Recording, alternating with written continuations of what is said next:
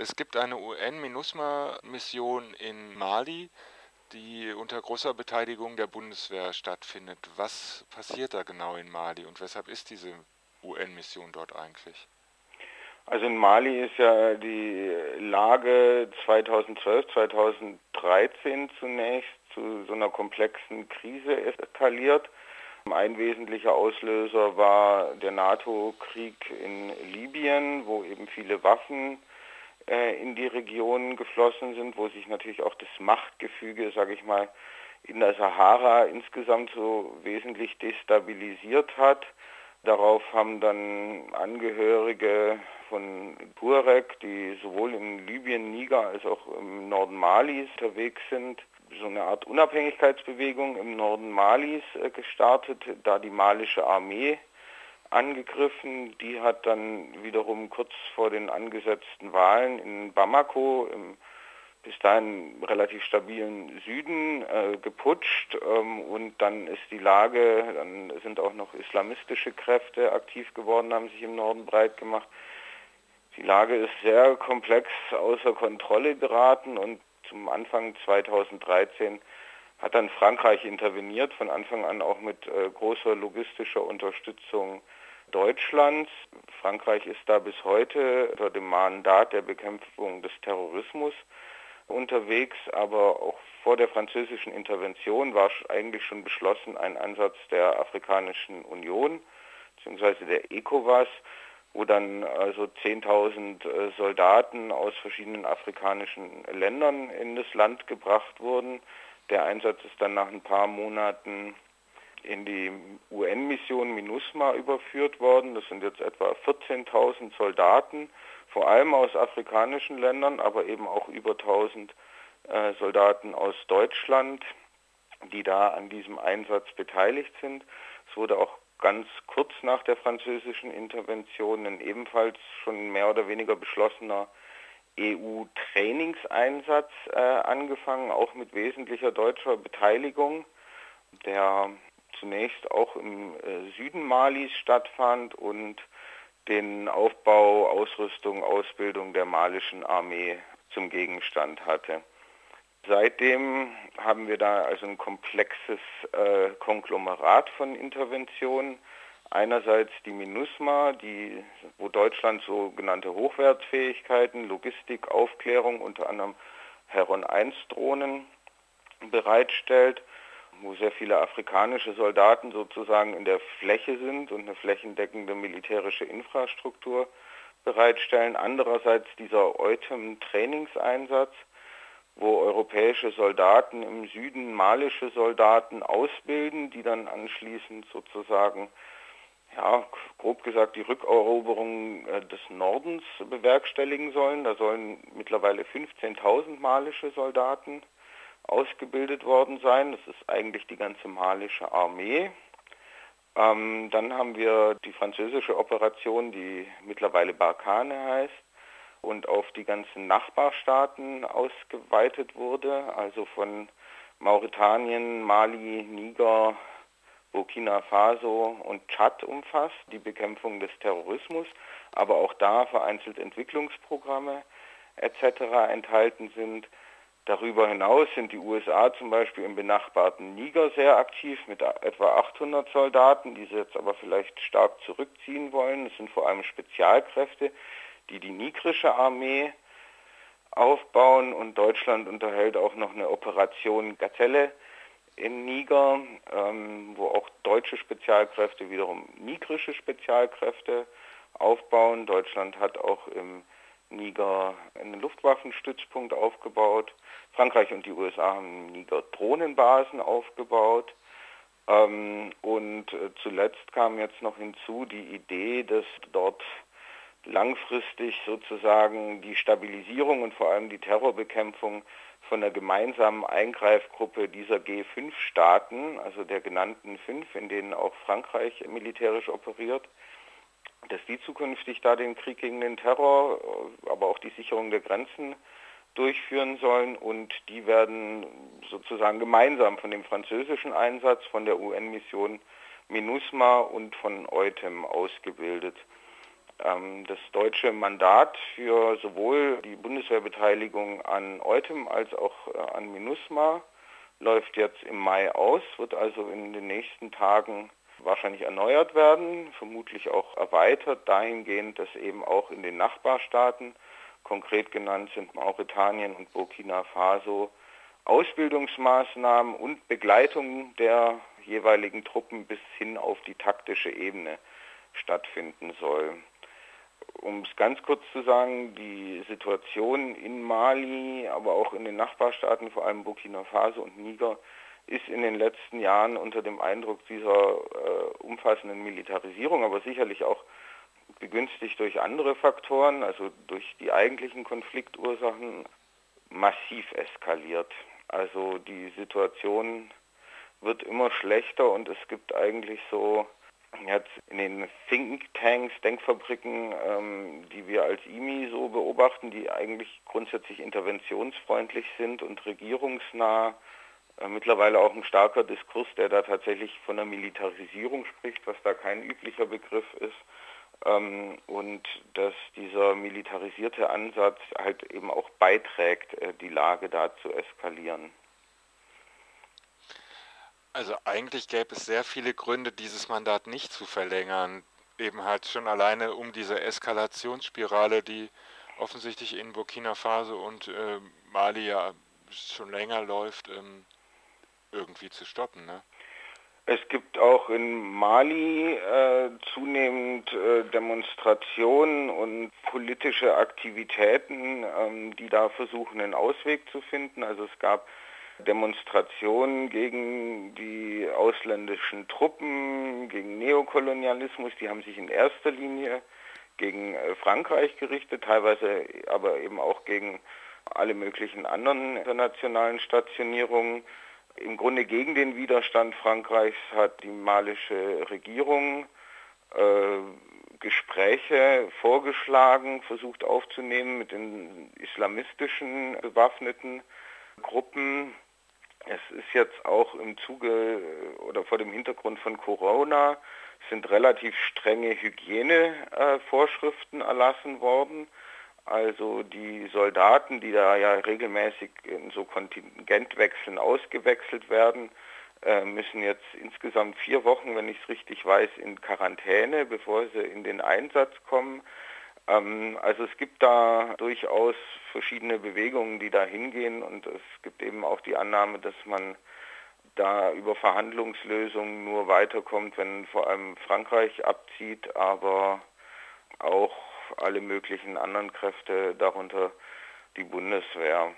Was passiert ist äh, leider, obwohl, wie gesagt, selbst regierungsnahe Thinktanks und Expertinnen sich in Richtung Demilitarisierung äußern äh, und Abzug, passiert in der Praxis eigentlich das Gegenteil.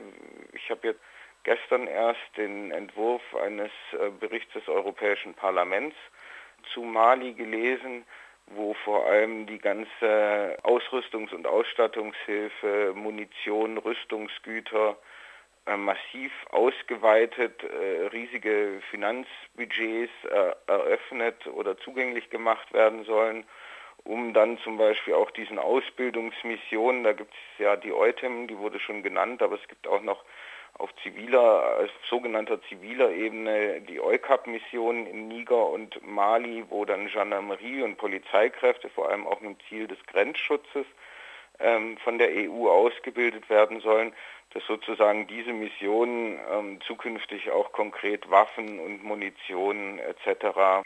ausliefern können sollen. Also eigentlich läuft es darauf hinaus, da wirklich die Scheunentore aufzumachen für noch viel weitere Rüstungsgüter, die dann in der Praxis in solchen multilateralen Prozessen, wo dann letzten Endes auch konkurrierende westliche Staaten vor Ort sind, halt auch total chaotisch ablaufen. Das kennen wir auch aus vielen anderen Einsätzen. Dann baut Frankreich diese Gruppe auf und Deutschland diese und die USA nochmal ganz andere. Das droht äh, immer weiter so zu eskalieren eigentlich dadurch, dass jetzt die Mandate scheinbar ausgeweitet werden, droht es ja nicht nur weiter zu eskalieren, sondern ein Aufbau von zivilen Strukturen wird nach wie vor vernachlässigt. Ne? Meiner Meinung nach gibt es da gar kein Konzept dafür. Ähm, also es gibt ein Friedensabkommen zwischen einem Teil der bewaffneten Gruppen in Mali und der Regierung, das aber viele Strickfehler hat, also sozusagen alle nicht bewaffneten mehr oder weniger außen vor lässt. Alle bewaffneten Gruppen, die nicht beteiligt ist, eigentlich automatisch zu Terroristen macht, die bekämpft werden müssen. Das sieht den Aufbau staatlicher Strukturen in der Fläche vor, aber de facto sind sich da eigentlich alle Analysen einig, dass äh, das überhaupt nicht vorangeht, beziehungsweise dass die Präsenz des Staates in der Fläche, ob das jetzt die richtige Lösung ist, äh, möchte ich mal dahingestellt lassen, abnimmt und dass sich dort eigentlich ähm, dann vor allem auch islamistische oder andere bewaffnete Gruppen breit machen, dass es so Selbstverteidigungskräfte gibt, die dann auf ethnischer Basis sich konstituieren, die dann Angriffe und Vergeltungsschläge durchführen, ist eine ganz schwierige Situation und alles, was da sozusagen an zivilen Lösungen oder so vorgesehen ist, äh, kommt nicht äh, so wirklich weiter. Ich glaube, da ist man sich auch nicht einig. Wahrscheinlich ist man sich da schon in der französischen Politik nicht einig. Die einen profitieren da natürlich auch irgendwie von der Instabilität und wollen da bleiben. Andere würden es jetzt vielleicht doch gern so ein bisschen stabilisiert und geregelt kriegen. Ähm, und so wie das dann innerhalb Fran Frankreichs äh, unterschiedliche Interessen äh, gibt, ist das dann äh, unter den EU-Mitgliedstaaten mit äh, den USA und so weiter auch so. Es wird jetzt auch viel davon gesprochen, dass ich da Russland breit mache. Ähm, letzten Endes hat man halt auch nur diese Instrumente, wie einem scheint. Also ähm, dieses ganze internationale Krisenmanagement hat, finde ich, die Konzepte von Diplomatie, ähm, von Stabilisierung, die nicht militärisch gedacht ist, von Wiederaufbau, der nicht militärisch gedacht oder abgesichert ist und damit natürlich die Gefüge vor Ort vor allem äh, durcheinander wirbelt, total vernachlässigt man hat halt die Bundeswehr, ne? Und man mandatiert dann eben, es sind jetzt äh, etwa 1500 äh, Soldaten, die auf äh, Bundeswehrsoldaten, die auf beiden Mandaten aufgeteilt sind, die kann man halt hinschicken und dann sagt man, man tut was. Aber selbst aus dem Militär selber kommt äh, sehr oft die Aussage, wir wissen eigentlich gar nicht, was das Ziel dieses Einsatzes ist, was die Idee eines zukünftigen Malis, einer zukünftigen Ordnung, einer zukünftigen Regierung, einer zukünftigen Struktur dieser Region ist. Man, das Einzige, worauf sich jetzt alle fokussieren, ist eben, äh, oder was so das, das Ziel jetzt am Horizont ist, das neue Konzept, aber auch schon seit Jahren ist dieser Aufbau der G5, dass diese Staaten sich sozusagen eine gemeinsame Antiterrorarmee aufbauen, die dann unterstützt von Deutschland, Frankreich, EU, da den Terrorismus bekämpft und dann die G5 die Grundlage für, ich weiß es nicht, so eine Art äh, Mini-EU im Sahel sein soll. Ähm, das ist alles total vage und es ist halt äh, eigentlich vollständig vom Militärischen her gedacht.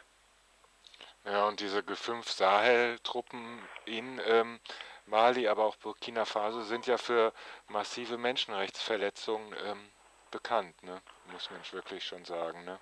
Äh, auf jeden Fall, aber das ist natürlich auch ein bisschen naheliegend, weil halt die Streitkräfte dieser Armeen, ähm, das sind ja auch jetzt nicht alles Musterdemokratien, Mauretanien und äh, Tschad vor allem, die Streitkräfte schon lange keiner demokratischen Kontrolle unterstehen, äh, aber wie eine Terrorbekämpfung vor allem dann auch noch eine grenzüberschreitende menschenrechtswürdig, also eine militärische Terrorbekämpfung mit Menschenrechten vereinbar sein soll, ist halt ohnehin eine Frage. Und ich will das jetzt gar nicht auf diese autoritären Regime, in denen das Militär, also mehr oder weniger de facto Militärdiktaturen, die wir da dabei haben bei den G5.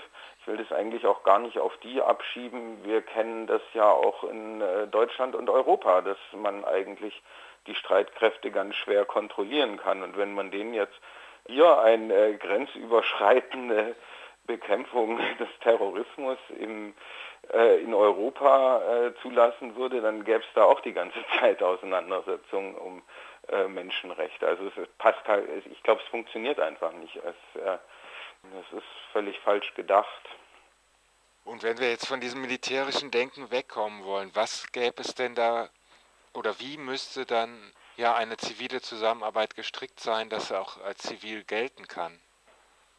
Das ist natürlich die Frage, ob man das sozusagen von Europa aus stricken oder denken muss. Meiner Meinung nach ist da Europa die ganzen Interventionen und die Ideen für die Ordnung dieser Region, die ja vor allem auch eine Vergrenzung von einer Region vorsehen, die eigentlich immer durch offene Grenzen geprägt war, äh, letzten Endes auch durch fließende Grenzen äh, zwischen den Bevölkerungen und den Staaten, ob wir hier die Lösungen finden. Ich glaube, äh, dass die Lösung da vor Ort äh, gefunden werden muss, das aber Voraussetzung ist, dass man diese Militarisierung und diese äußere Einflussnahme beendet.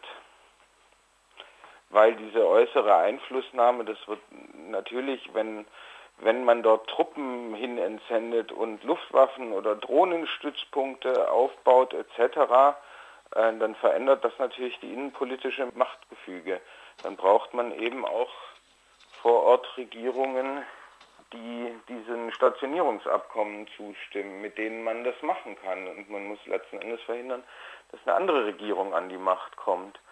Ähm, dann ist ganz viel Geld im Spiel. Äh, das ist ja auch ein Problem, wenn man da diese militärische Bekämpfung des Terrorismus anvisiert ähm, zwingt man diese Staaten und da gibt ihnen eine Vorlage, wie man es äh, auch immer nimmt, ähm, ihr äußerst, äußerst knappes staatliche Budget in äh, Polizei, Militär und Rüstung zu stecken. Das ist ja unglaublich teuer, gerade in so Regionen, die schwer zugänglich sind, äh, von der Infrastruktur her, also eine riesige Fläche bei einer kleinen Bevölkerung haben, das kostet ja unglaublich viel Geld. Und dann fehlt es eben an dem, womit jetzt auch eine Regierung oder ein Staat positiv gegenüber der Bevölkerung auftreten kann, also an Daseinsvorsorge etc. Dann ist der Staat nicht sichtbar und dann braucht man sich auch nicht zu wundern, die Leute sich bewaffneten Gruppen anschließen und wenn die dann auch noch gegeneinander aufgerüstet und von so einem komplexen äh, System unterstützt werden, ist das naheliegend. Also ich denke, dass die Lösungen da vor Ort liegen müssen die Gefahr dürfte ja auch sein, dass äh, Militärs auch lieber mit Militärs sprechen. Also du hast dann so einen Selbstläufer auch, ne? Irgendwelche Militärs aus Europa nicht mit irgendeiner Zivilgesellschaft sprechen werden, die ja in Mali durchaus stark ist, ne? Wobei es auf der anderen Seite auch das äh, Problem gibt, wenn Zivilisten oder Zivilgesellschaft übers Militär spricht und sich da dann zu viel erhofft also die malische Zivilgesellschaft wird manchmal als äh, sehr einheitlich äh, beschrieben in dem, was sie will und äh, sich vorstellt. Ich glaube, es gibt da viele Vorstellungen und konkurrierende äh, Zivilgesellschaften sozusagen. Es gibt aber auf jeden Fall auch äh, Gruppen, die dann teilweise auch gut vernetzt sind, die durchaus äh, dieser militärischen Bekämpfung des Terrorismus und der internationalen Präsenz da durchaus offen dafür sind, die vor allem am Anfang der Intervention 2013 die französischen Soldaten begrüßt haben. Ähm, da kippt jetzt die Stimmung ein bisschen und jetzt hofft man halt, dass die malische Armee gestärkt wird. Das soll noch mehr Richtung Training und Aufbau der malischen Armee geben. Aber andererseits wird dann dem Verteidigungsministerium, das natürlich unglaublich viel Geld ausgibt und da auch eine zunehmende Macht hat, wird dann wieder Korruption vorgeworfen. Ähm, ja, also da gibt es natürlich auch unterschiedliche Vorstellungen. Da liegt, glaube ich, auch manchmal ein Problem drin. Vielleicht, äh, ich glaube jetzt, dass gerade innerhalb der Militärs teilweise ein deutlich klareres Bild davon existiert, was man in so einem großen Land oder in so einer großen Region angesichts von so einer Vielfalt von Konflikten eigentlich militärisch tatsächlich erreichen kann. Und es ist dann oft die Politik und manchmal auch die Zivilgesellschaft, die sich dann da viel zu viel erwartet und denkt, das Militär sichert dann erstmal kleine Zonen ab und in denen kann man dann Stabilität und Entwicklung schaffen und die strahlen dann aus. Das ist eigentlich so eine ganz populäre Vorstellung, dass das so funktionieren würde. Aber eigentlich sieht man in der Praxis auch oft, dass es genau andersrum ist. Also ein hochrangiger, ich glaube es war sogar der äh, Kommandierende der Operation Barkhane, hochrangiger französischer Soldat jedenfalls, wurde hier im Deutschlandfunk Anfang des Jahres zitiert, dass er gemeint hat, wo wir hingehen, da taucht auch der Terror auf. So, also ähm, im Grunde die gegenteilige Vorstellung von, man schafft da erstmal Zonen der Stabilität, äh, sondern ähm, man, man destabilisiert eigentlich durch seine Präsenz. Das ist ja auch, glaube ich, Hintergrund dafür, dass jetzt also vor allem sozusagen in der von hier aus sichtbaren und hörbaren malischen Zivilgesellschaft.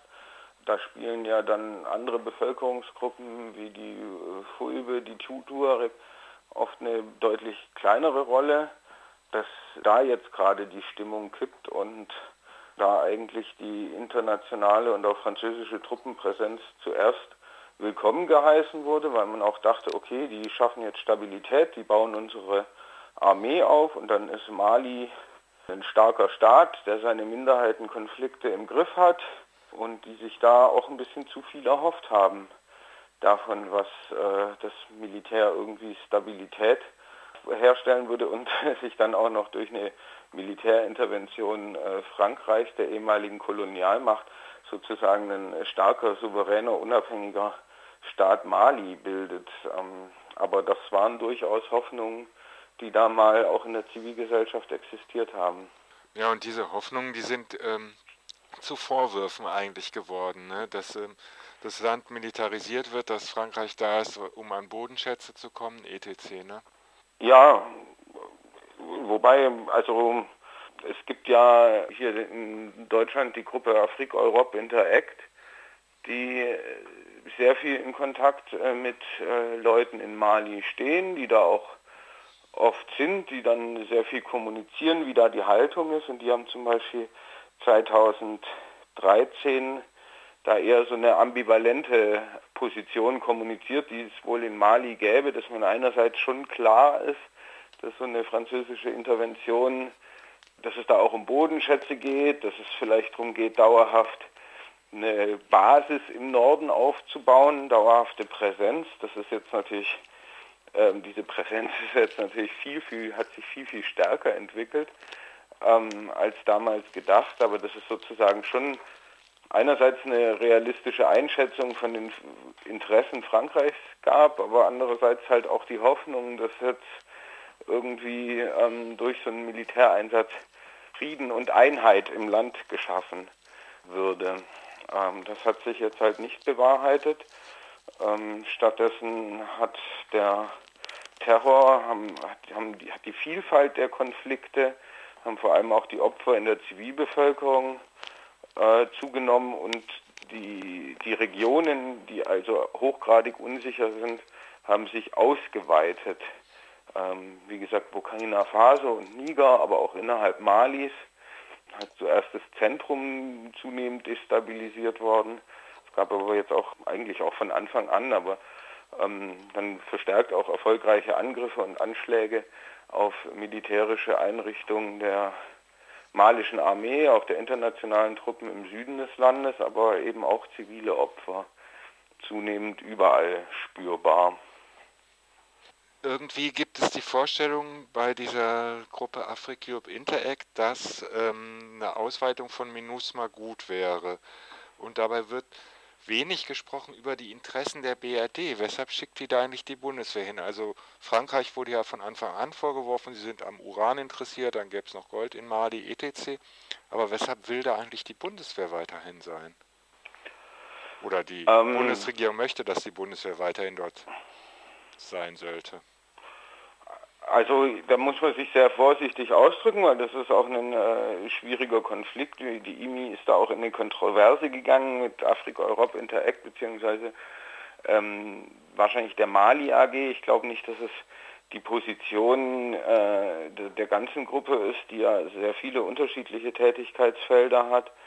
Ähm, aber im Namen von Mali, von dieser Mali, von Afrika-Europe Interact, ähm, waren die eben im Bundestag bei einer Sachverständigenanhörung und haben dann noch einen offenen Brief an die Bundesregierung geschrieben, wo sie, ob es jetzt eine Ausweitung des MINUSMA-Mandates, aber sie schreiben da auf jeden Fall, MINUSMA muss weiter sein und sie wollen eine stärkere Rolle äh, oder sie deuten an, dass sie eine stärkere Rolle Deutschlands wollen. Konkret heißt ähm, um Frankreich da vor Ort einzuhegen, müsse man überlegen, wie man auch die Terrorbekämpfung jetzt stärker durch Ausrüstungsausstattungshilfe, durch Aufbau lokaler Armeen und eben dieser G5-Truppe äh, aufbaut und dadurch Frankreich zu marginalisieren. Und da haben wir uns dann schon auch gefragt, es ein bisschen auffällig ist, dass sozusagen Frankreich da eigene und äh, sozusagen schlechte Interessen vorgeworfen werden.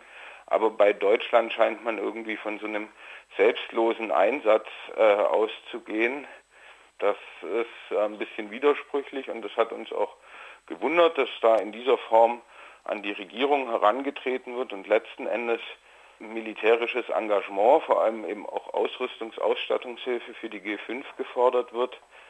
Von einer Gruppe, die eigentlich, finde ich, ansonsten eine total gute Arbeit macht und also in anderen Politikfeldern, also gerade in der Kritik an der Migrationsbekämpfung, finde ich eine ganz äh, objektiven, sachlichen Einschätzung der Ziele der deutschen Außenpolitik hat. Und wie das da gelingen soll, diese Ziele dann von dem andererseits äh, selbstlosen militärischen oder auch militärisch flankierten zivilen Engagement zu trennen, ähm, das wirft so ein bisschen Fragen auf. Das äh, ist äh, für mich nicht so richtig nachvollziehbar oder auch für uns bei der IMI. Und deswegen haben wir da auch eine Kritik an dieser Position veröffentlicht, wo dann wiederum eine Kritik an uns kam, äh, auf die wir jetzt wiederum reagiert haben. Das äh, kann sich ja äh, jeder Interessierte mal angucken. Das ist, glaube ich, auch ganz interessant, weil einerseits Afrika Europe Interact oder die Mali AG äh, da schon einen guten Fühler in Mali haben. Ich finde, sie sprechen da immer ein bisschen arg für die Bevölkerung will das und das und das und das. Aber es ist auf jeden Fall interessant, was sie da darstellen über die Situation in Mali und andererseits weisen wir halt so ein bisschen äh, darauf hin, wo auch die Grenzen des militärisch Möglichen liegen, wo die wirklichen Interessen, wo die Eigendynamiken äh, von so einem militärischen Engagement, äh, militärischen Engagement, also von solchen militärischen Interventionen äh, etc. liegen. Und äh, zumindest insgesamt gibt sich da, glaube ich, ein ganz äh, dichtes Bild und auch eine gute Diskussionsgrundlage. Ähm, wenn man sich mit diesen beiden Positionen auseinandersetzen will, um da auch das, das deutsche außenpolitische Handeln, das europäische außenpolitische Handeln, das internationale Handeln da in der Region und die dadurch ausgelösten Dynamiken zu verstehen und zu beurteilen.